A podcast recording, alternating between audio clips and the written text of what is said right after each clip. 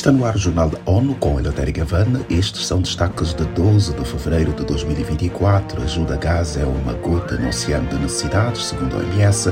A agência da ONU quer o fecho de negociações do Acordo Global sobre pandemias em 15 semanas. Para o diretor-geral da Organização Mundial da Saúde, OMS, a crescente crise humanitária em Gaza ainda não é atendida com ajuda suficiente. Conheça os detalhes com Felipe de Carvalho. Ao discursar na Cúpula Mundial de Governos em Dubai, nesta segunda-feira, Tedros Ghebreyesus afirmou que as 447 toneladas de suprimentos médicos entregues a Gaza até agora são uma gota no oceano da necessidade, que continua crescendo a cada dia. Segundo agências de notícias, dois reféns foram resgatados durante um ataque das forças especiais israelenses na cidade de Rafa nesta segunda-feira. A missão de resgate no segundo andar de um prédio da cidade que fica na fronteira com o Egito, foi acompanhada de bombardeios intensos e contínuos por parte dos militares israelenses, segundo relatos. Cerca de 1,5 milhão de pessoas estão agora abrigadas em Rafa. O local teve um aumento populacional de seis vezes com o desenrolar da guerra da ONU News em Nova York. A agência da ONU da Assistência aos Refugiados Palestinos UNRWA informou que durante o fim de semana um carregamento de alimentos para 1 milhão e 100 mil pessoas permaneceu preso num porto de Israel devido às recentes restrições impostas pelas autoridades de Tel Aviv.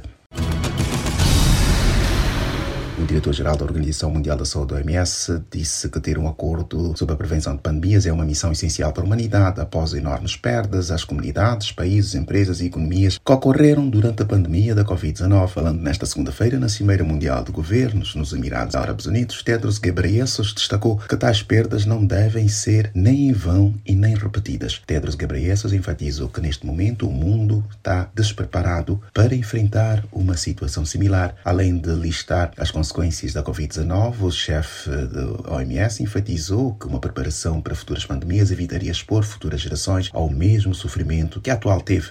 Na avaliação do diretor-geral, as perdas em diversos campos seriam menores se houvesse um acordo antes da pandemia. Para ele, o momento atual é de liderança nos mais altos níveis de governo, até que um acordo sobre a pandemia seja entregue à Assembleia Mundial da Saúde dentro de 15 semanas. Ele apontou dois obstáculos nos esforços em curso para desenvolver um acordo internacional sobre preparação e resposta a pandemias. Primeiro, questões não resolvidas entre países e depois a propagação de falsas alegações sobre o acordo.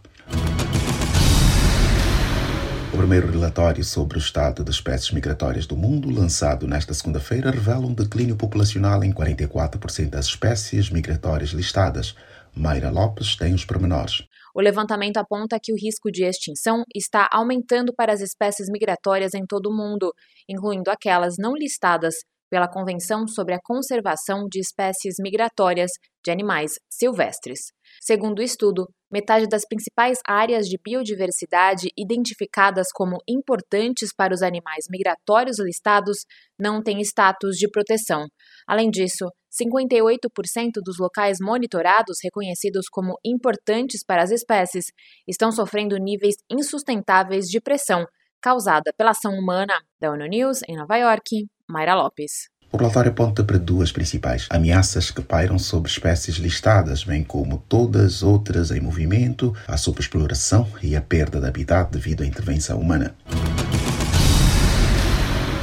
Neste 12 de fevereiro, as Nações Unidas marcam um Dia Internacional para a Prevenção do Extremismo Violento, como e quando conducente ao terrorismo, com o objetivo de aumentar a consciencialização e cooperação internacional a ONU lembra que o extremismo violento que leva ao terrorismo representa uma séria ameaça à paz e à segurança e é uma afronta à humanidade. A data reúne Estados-membros, representantes das Nações Unidas e partes interessadas para reforçar a determinação da comunidade internacional de lidar com condições propícias ao terrorismo. A ONU lembra que o extremismo violento é uma afronta aos propósitos e princípios e prejudica a paz e segurança, os direitos humanos e o desenvolvimento sustentável.